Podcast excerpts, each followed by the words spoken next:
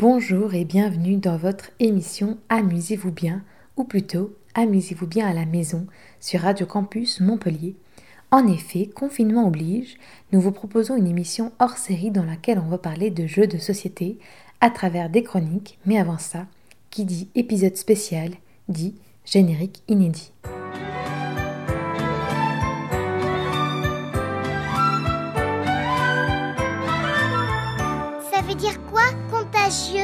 Quand il y en a un qui tousse, les autres peuvent se mettre à tousser. Est-ce que c'est dangereux comme jeu? S'il vous plaît, jouez à un jeu plus calme. Est-ce que tout le monde est prêt? Je n'ai personne avec qui jouer. Regardez, les voilà Alors qui veut y jouer? 3, 2, 1 Vous n'allez pas vous ennuyer.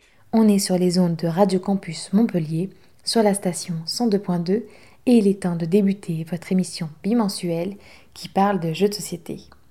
Comme tout objet culturel, le jeu de société a son histoire, sa technique et bien sûr ses avis. C'est pourquoi toutes les deux semaines on espère vous donner l'occasion d'en apprendre un peu plus sur ce monde ludique et par-dessus tout on espère vous donner l'envie de jouer à votre tour. Amusez-vous bien à la maison, c'est l'occasion de découvrir des jeux qui vont vous permettre de vous échapper, de vous animer et de vous divertir pendant cette période casanière. Radio Campus Montpellier, 102.2 FM. Avant de laisser la parole à mes camarades, moi c'est Gaëlle et je vous présente mes chroniqueurs et chroniqueuses en ce jour. Je souhaite la bienvenue à John, Simon, Raphaël et Marie qui vont nous parler de leur jeu de confinement. Alors c'est parti pour ce premier hors série. Amusez-vous bien à la maison. Et vous serez répartis dans vos maisons. C'est pas grand luxe, mais c'est chez nous. Je trouve ça merveilleux. On commence avec toi John et un jeu qui je crois nous replonge un peu dans la période d'Halloween. Qui dit confinement dit pour beaucoup d'entre nous de longues heures en tête à tête avec quelqu'un. Une fois que chacun aura compris que faire son propre pain n'occupe pas une journée entière ou que vous aurez fini de ranger tout votre appartement, il ne vous restera plus qu'à sortir vos jeux de société pour jouer à deux. Et j'ai bien évidemment trouvé de quoi vous occuper. Aujourd'hui, je vous parle d'apocalypse, de mutations, de parasites et de dangers de mort. Ce n'est pas le Covid-19, mais bel et bien Zombie Kids, vous l'aurez deviné. Zombie Kids est un jeu de Annick Lobé, illustré par Nikao, sorti en 2018 par les éditeurs québécois du Scorpion Masqué. Le jeu est conseillé à partir de 7 ans pour 2 à 4 joueurs, pour des parties d'une trentaine de minutes, mais n'ayez pas peur de l'âge conseillé. C'est bel et bien un jeu pour enfants, mais aussi très très bien pour les adultes. Vous incarnez une bande d'enfants qui fait face à une invasion zombie dans leur école. Le but du jeu, les empêcher de venir et verrouiller les issues pour vous barricader. Pour jouer, c'est super simple.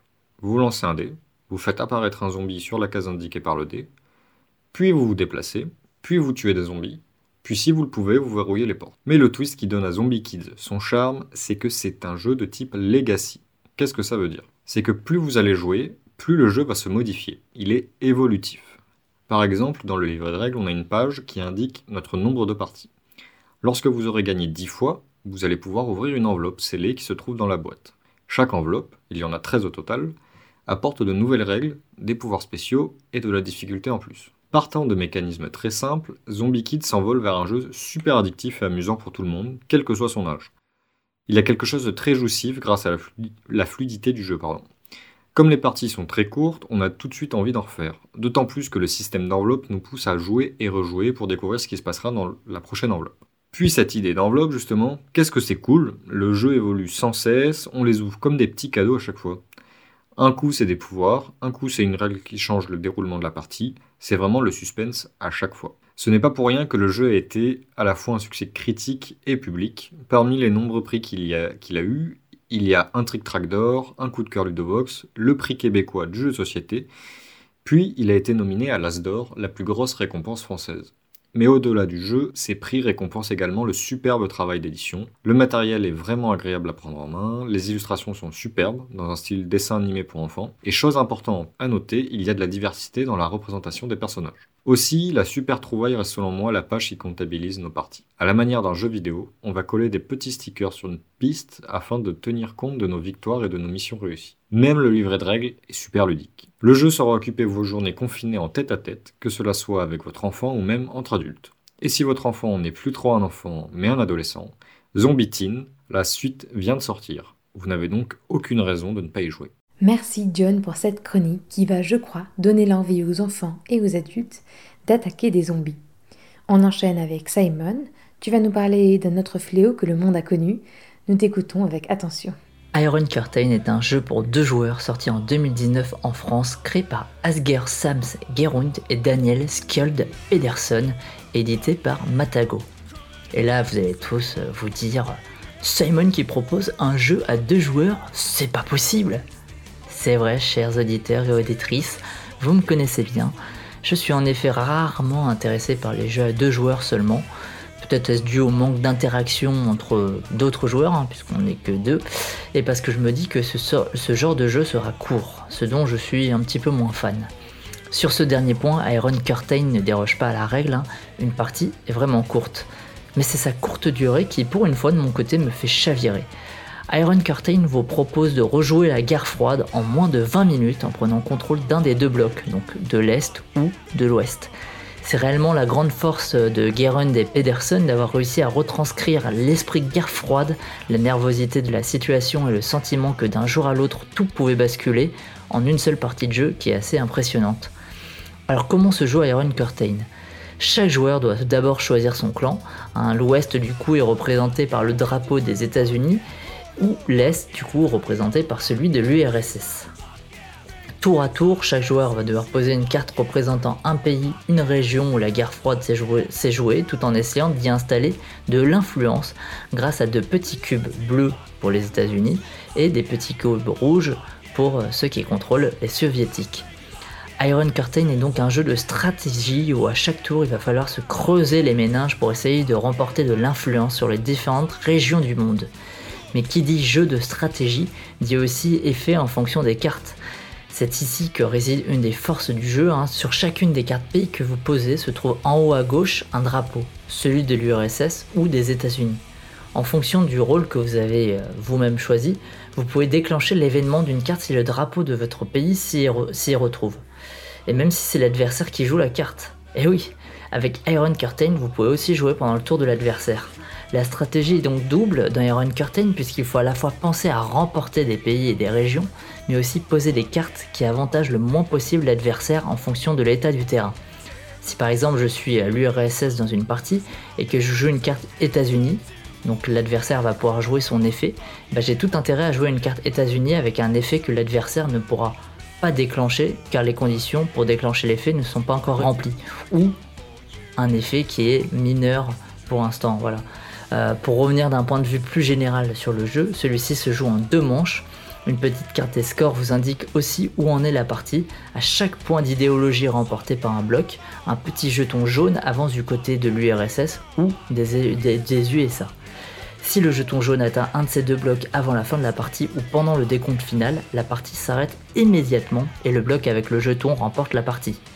Ce côté stressant du jeton qui se rapproche d'un côté ou de l'autre fait réellement écho à l'horloge avant la fin du monde, hein, qui est une horloge conceptuelle inventée peu de temps après le début de la guerre froide en 1947 et qui permettait d'imaginer à combien de temps euh, nous, sommes de l'apocalypse, minuit étant l'heure de la fin du monde euh, avec l'usage de la bombe nucléaire du coup.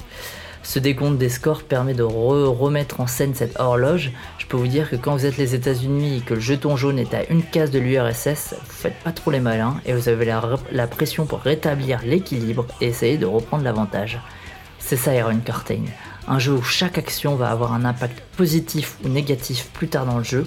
Autre avantage, c'est qu'à l'inverse d'un Mémoire 44 ou dans certaines missions il est vraiment difficile de remporter une partie en contrôlant les Allemands face aux Alliés, et bah dans Iron Curtain, que vous soyez URSS euh, ou USA, le jeu est très très bien équilibré.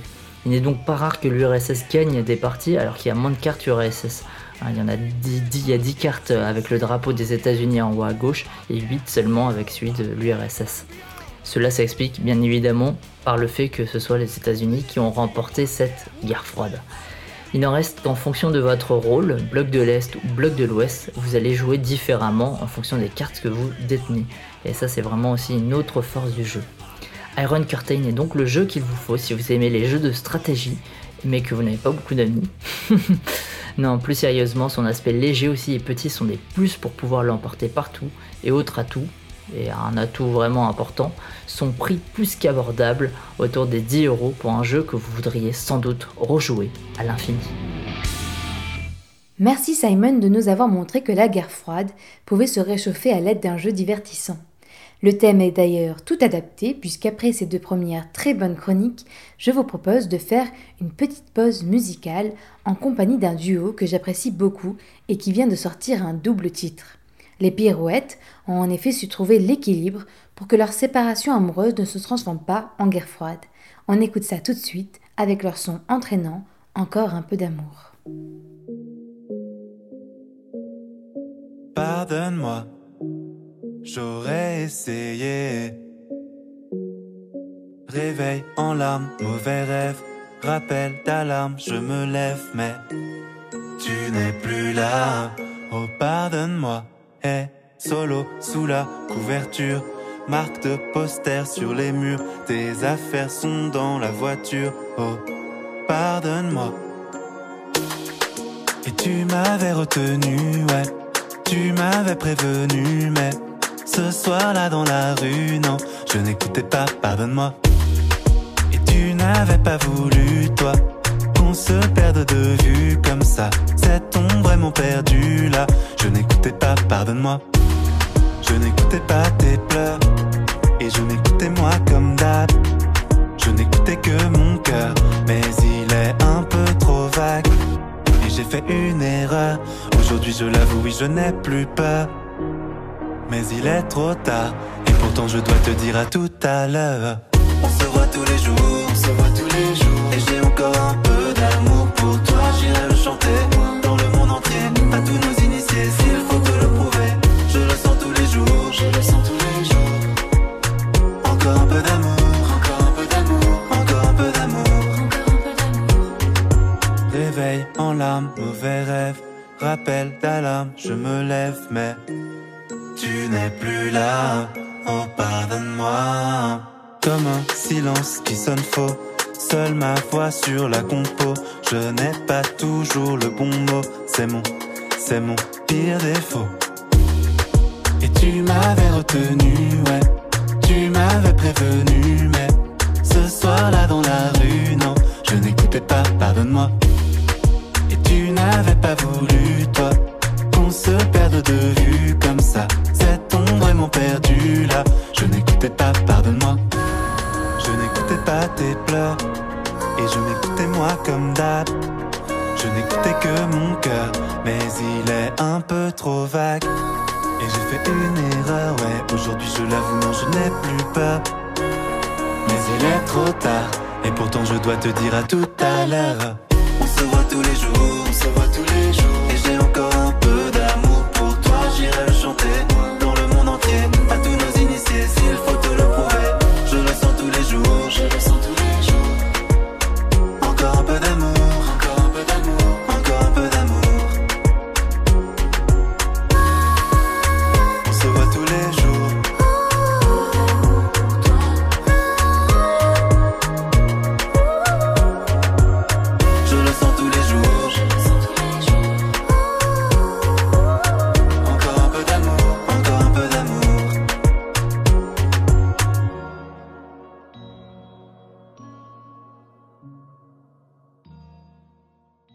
Comme le disent si bien les pirouettes, l'amour est encore présent, l'amour des gens, l'amour des jeux, et notamment des classiques, n'est-ce pas Raphaël? Merci Gaël pour ce lancement qui était euh, extrêmement qualitatif.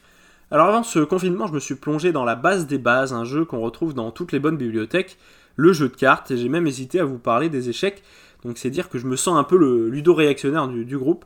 Alors le jeu de cartes, c'est un basique avec euh, de gros avantages comparé aux échecs, donc c'est qu'il est euh, modelable à l'infini, donc chacun peut se réapproprier le, jeu à sa sauce, donc euh, pour une partie seule comme à 25, ou même un tour de magie, donc même si en général c'est pas ouf, faut l'avouer, les tours de magie c'est euh, c'est pas terrible. Sauf quand c'est les tours de Bernard Billis pendant le plus grand cabaret du monde, ça, ça, ça on aime bien. Alors bref, toujours est-il que le jeu de cartes donc, que l'on connaît avec 52 cartes et ses 4 enseignes ont vu le jour au Moyen Âge. Donc petit point historique. Alors euh, 52 cartes donc pour 52 semaines de l'année et 4 enseignes pour les 4 saisons de l'année. D'ailleurs on connaît tous euh, donc les enseignes françaises euh, cœur, carreau, pique et trèfle. Et c'est d'ailleurs majoritairement ceux qu'on trouve donc chez nos voisins européens et aussi en Amérique du Nord, mais en tout cas c'est français. Parce qu'à l'origine, tous les pays avaient leur petite variation des jeux de cartes. En Suisse, on avait donc grelot, rose, gland et bouclier. En Italie, il y avait épée, coupe, denier et bâton, qui était plus proche de la version originelle donc qui vient d'Orient. Alors il y aurait beaucoup à dire donc sur euh, l'histoire des jeux de cartes. J'ai même vu que c'était euh, devenu une monnaie au Québec euh, au XVIIe siècle. Mais pour cette chronique spéciale jeu de confinement, je vais vous parler donc des jeux de cartes solo. Donc il s'agit d'un deux, deux, jeux de cartes, donc un tandem de jeux de hasard assez connu en fait, donc qui sont très satisfaisants je trouve, mais on y gagne assez rarement, surtout pour un. Alors le premier c'est le solitaire. Alors ça mérite d'être clair, on joue seul. Là, euh, pour le coup, euh, on sent un peu le Roland de The Sound of Silence de Simon Garfunkel en prononçant le nom solitaire. Alors en vérité, le solitaire, c'est pas un jeu, mais une catégorie de jeux. Alors euh, faites gaffe parce que si vous cherchez les règles, il y a plusieurs jeux. alors moi, je jouais au Klondike, mais il y a aussi donc le pirate solitaire, le solitaire français, le Fricelle. Et donc le Klondike, rapidement les règles du jeu. Donc il faut essayer de rassembler les quatre enseignes donc euh, en commençant par l'As jusqu'au roi. Alors pour ce faire, on commence par distribuer devant nous 7 colonnes de cartes euh, cachées. La première étant avec une carte, la seconde avec deux, et ainsi de suite euh, jusqu'à la septième colonne qui en a 7. Alors on commence par retourner les premières cartes de, chaque colonne, puis on assemble, donc le 6 il va sous le 7 par exemple. Mais attention, dans la version donc, du Klondike, le 6 va sous le 7 seulement si ça. Par exemple, c'est un 6 rouge, il va sous un 7 noir. Donc il faut forcément faire une alternance en tout cas. Euh, donc euh, ça, peut être euh, rouge, cœur ou carreau, voilà, c'est pas important, mais en tout cas les, couleurs sont importantes.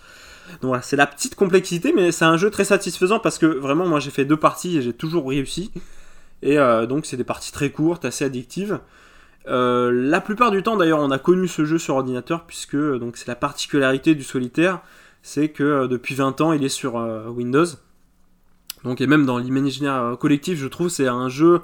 Souvent, on dit, comme le Mahjong ou le Démineur, c'est un jeu qu'on joue sur ordinateur. Et logiquement, en fait, en y jouant, je me suis rendu compte que c'était beaucoup plus simple parce que, par exemple, euh, si on a une colonne de 5 cartes qu'on doit déplacer à chaque fois, c'est pas évident à la main. Euh, et euh, donc, il n'y a pas besoin de beaucoup de graphisme, donc ça fait 20 ans qu'on le retrouve sur ordinateur. Et pourtant, je trouve que euh, c'est très satisfaisant en vrai comparé à un ordinateur où on peut tester plein de possibilités. Quand vraiment on a trouvé la possibilité en vrai, c'est comme un puzzle, on est assez satisfait, donc je trouve que le jeu y gagne. Et, donc voilà. Je voulais partir sur un autre jeu en solitaire qui n'est pas dans la catégorie solitaire, bizarrement. Donc s'appelle La Patience ou La Réussite. Je préfère qu'on l'appelle comme ça d'ailleurs, La Réussite. Donc c'est un jeu extrêmement satisfaisant, mais là très très difficile. Alors comme ces euh, divers noms l'indiquent, pour réussir la réussite, il faut de la patience, puisqu'il faudra euh, beaucoup de parties. Mais avant tout, donc, euh, il faut prendre un paquet de 52 cartes, jeter donc les jokers évidemment, et aussi les, cartes dites inutiles, donc c'est les cartes du 2 au 5, et garder la crème de la crème, mettre 4 cartes de côté, et avec le reste faire 4 lignes, donc de 10 cartes retournées. Alors les quatre lignes, ce seront les 10, euh, euh, lignes donc euh, de, par exemple, il y aura une ligne de cœur, une ligne de trèfle et tout ça. Et en fait, il faudra la faire progressivement en retournant chaque carte. Et par exemple, si vous retournez la, carte 10 de cœur, il faudra la placer sur la ligne que vous avez décidé être la ligne de cœur et la mettre à la 7 place. La 9e, la, la 8e, la 9e et la 10e étant réservées donc aux têtes. Et donc faire ça progressivement, à chaque fois vous retournez, vous remplacez, euh, et, donc, il faut pas tomber sur les as. Donc ça, c'est la grande règle de la patience, euh, enfin, ou de la réussite. Donc c'est de pas tomber sur les as, sinon vous avez perdu si vous retournez tous les as. Donc c'est vraiment du hasard, mais c'est très satisfaisant. Bref. En tout cas, pour finir, je vous recommande donc euh, de jouer en vrai et pas sur ordinateur. Donc au Klondike, donc le solitaire classique, on va dire. Et donc à la patience ou la réussite. C'est selon. Moi, je préfère la réussite, honnêtement. Donc euh, ça vous fera des, bonnes parties très satisfaisantes en tout cas et très très rapides donc pendant ce confinement. Je te remercie Raphaël pour cette chronique et je te rassure, les jeux de cartes sont indémodables. D'ailleurs, c'est pas toi Marie qui me contredira en vue de ta chronique. Vas-y Marie, quand tu veux. Merci Gaëlle. Eh bien moi, pour ma chronique spéciale jeu de confinement, j'ai choisi de vous parler d'un jeu que j'ai expérimenté il y a peu, j'ai nommé la Scopa. La Scopa, qu'est-ce que c'est? C'est un jeu de cartes italien apparu au XVIIIe siècle et l'un des plus connus en Italie pour commencer, mais pas n'importe quelle carte, puisqu'il utilise des cartes italiennes. Comme vous l'a expliqué Raph dans sa chronique, les jeux diffèrent selon les pays, et les cœurs et les piques ne sont pas toujours de la partie. Le jeu italien se rapproche plus des combinaisons coupe, denier, bâton, épée, un peu comme certains jeux de tarot. Les jeux changent selon les régions, et pour jouer avec des cartes françaises, il faut bien sûr adapter son jeu de cartes. Mais moi, figurez-vous que j'ai une chance inouïe, j'ai un jeu unique et personnalisé. Un jeu magnifique dessiné par la talentueuse Aude Bertrand qui pour mon anniversaire m'a offert un jeu de Scopa entièrement redessiné et réadapté. J'ai donc une combinaison nuit, feu, bain et fruits, et les valets cavaliers et rois sont remplacés par des pensives, dormeuses et couronnées. C'est un véritable plaisir de jouer avec ces cartes colorées et détaillées, et c'est grâce à elles que j'ai découvert ce jeu et que je peux vous en parler aujourd'hui. Mais alors vous devez vous demander, comment joue-t-on à la Scopa? Eh bien c'est très simple. Tout d'abord, ça se joue généralement à deux ou en équipe de deux, mais vous pouvez également être 3, 4 ou 6 joueurs joueuses. Et avant toute chose, la Scopa est un jeu de pli. Ah, on y revient. Si vous ne savez pas ce qu'est un jeu de pli, je vous invite à réécouter la fabuleuse explication que nous en avait fait Gaël dans la première émission d'Amusez-vous bien. Comme les jeux de cartes, les règles et le comptage des points varient selon les régions. Je vais vous expliquer le jeu de base, celui le plus répandu.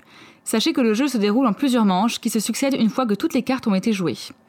Une fois que vous avez pris le coup, le déroulé est assez simple. Chaque joueuse possède une main composée de 4 cartes. Sur la table se trouve une pioche, ainsi qu'une table, c'est-à-dire 4 cartes posées face visible à côté de la pioche. Le but du jeu est de ramasser le plus de cartes et donc de faire le plus de plis pour gagner le plus de points possible. Au final, il faut atteindre 11 victoires pour gagner. Pour ramasser des cartes, c'est simple. Il suffit de les capturer en posant sur la table une carte de votre main dont la valeur est égale à une carte de la table, ou bien deux cartes additionnées. Et là, c'est magique. Votre carte et celle capturée se retrouvent dans votre gain. Elles sont alors écartées du jeu et mises de votre côté jusqu'à la fin de la partie. Si vous ne pouvez pas capturer de carte, ne vous affolez pas. Vous pouvez alors à la place vous défausser d'une carte de votre main et la placer sur la table, au risque qu'elle soit capturée par votre adversaire. Si les joueuses n'ont plus de cartes en main, il suffit d'en redistribuer 4 à chacune grâce à la pioche. Plusieurs petites règles à retenir. Avant de commencer, il faut désigner la donneuse, celle qui distribue les cartes, à savoir celle qui dira la meilleure phrase en italien. C'est la joueuse à droite de la donneuse qui commence. Si une joueuse fait une capture et qu'il s'agissait des dernières cartes sur la table, c'est ce qu'on appelle une scopa, d'où son petit nom. La joueuse suivante sera donc obligée de défausser une carte. Attention, la donneuse ne peut pas faire de scopa à son dernier tour. D'ailleurs, la manche se termine une fois que la donneuse a posé sa dernière carte. Celle qui a fait la dernière capture récupère alors les cartes qui restent sur la table, Vénarde. Une fois la manche terminée, on calcule les victoires de chaque joueuse. Elles sont au nombre de 4 et sont réparties à la fin de chaque manche.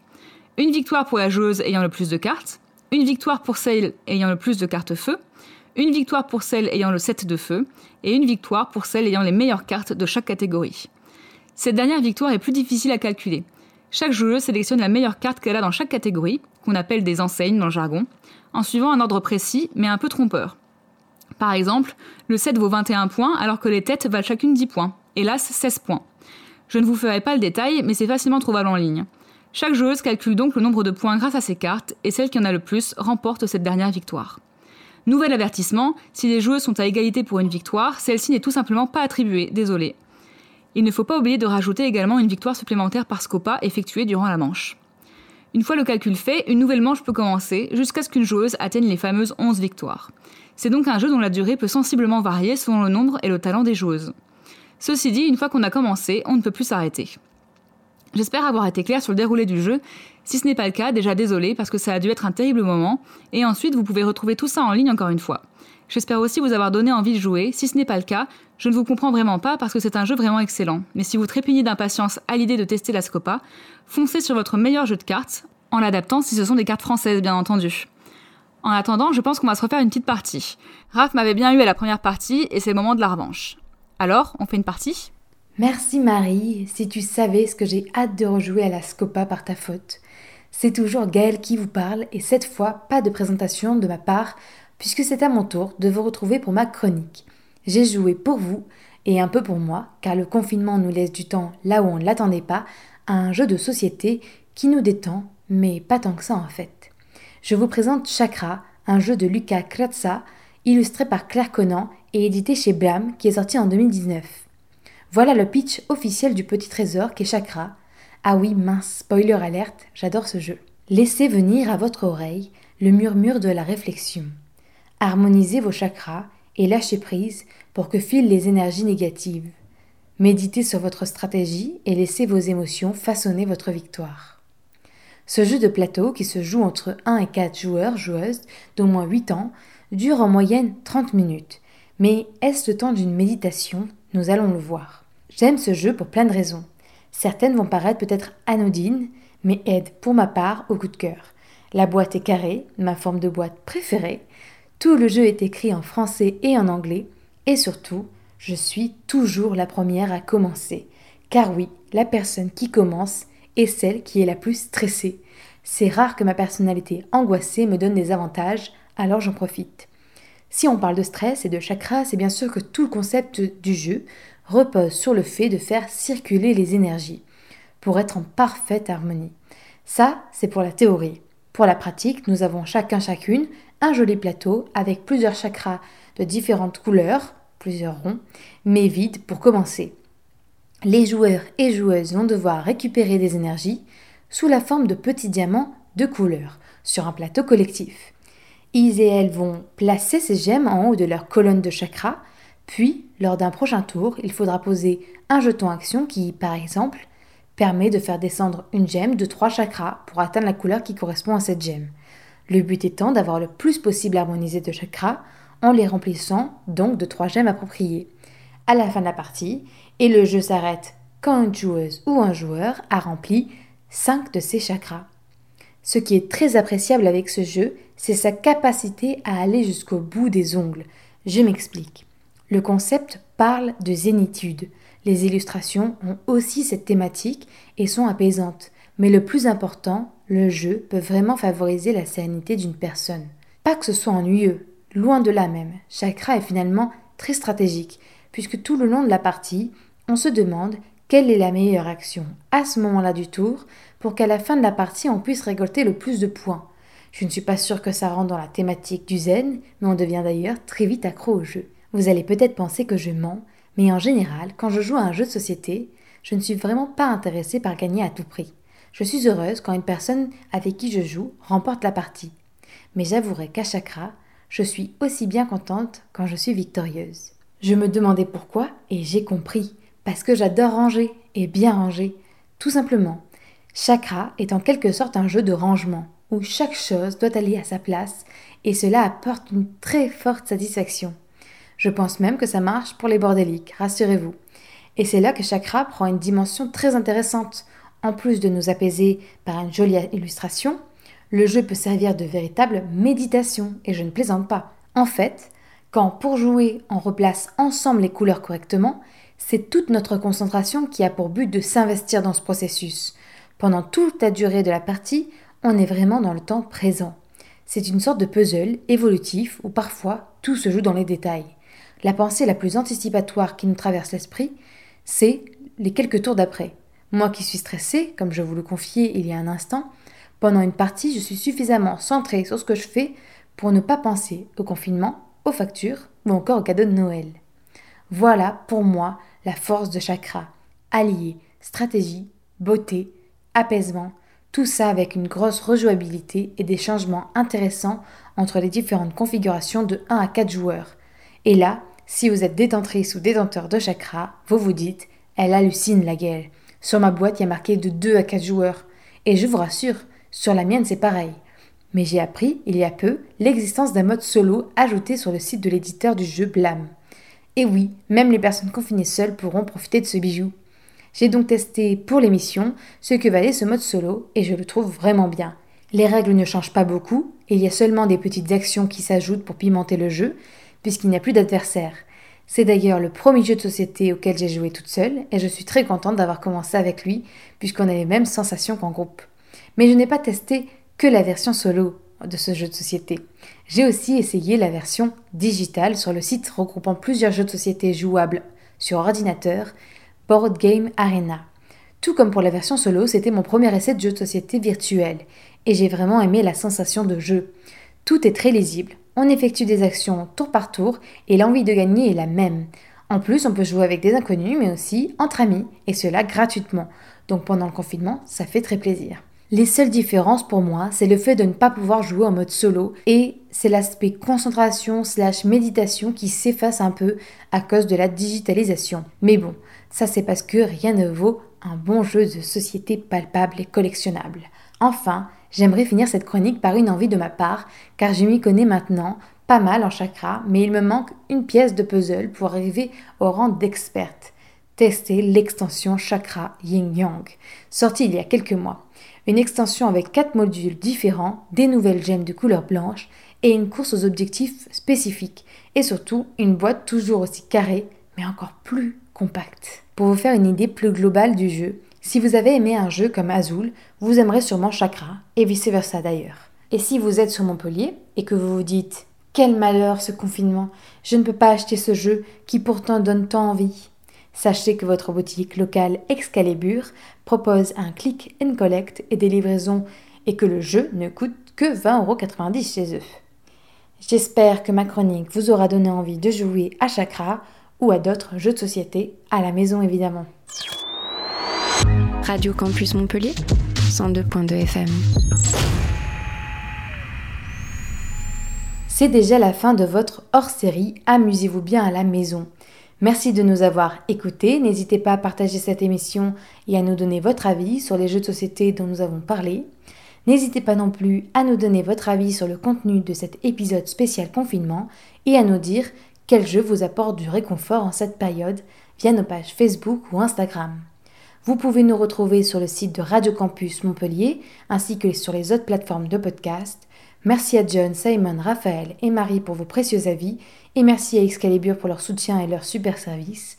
On vous donne rendez-vous dans deux semaines pour une nouvelle aventure ludique et on se quitte avec l'autre pan du double titre de The Pirouette, Ciel radieux, car oui, c'est ce qui nous attend très vite. D'ici là, amusez-vous bien à la maison.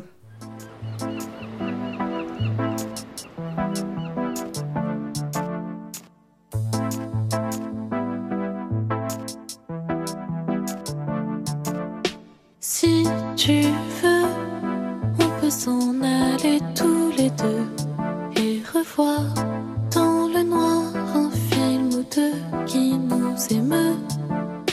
Si tu veux, je vois la vie comme un grand nœud qui m'oppresse quand il se tresse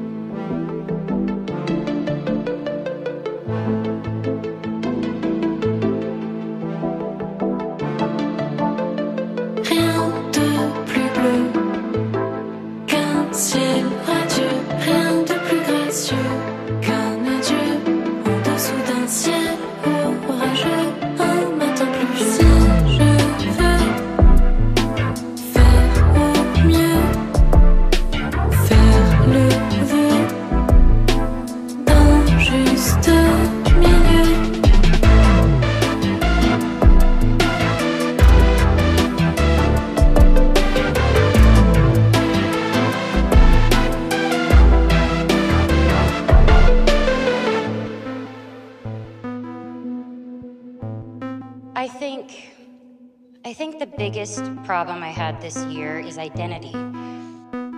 I was trying to figure out what I'm doing and it was the first time that I was constantly being kicked down for doing that. When I didn't know, I just wanted to say this this is what I want. I don't this is where I am. In my professional life, things changed. In my personal life, things changed. My heart, everything. And yeah, I made some decisions that weren't great as well and, and, and that's why I feel like we went through all that to only make us better.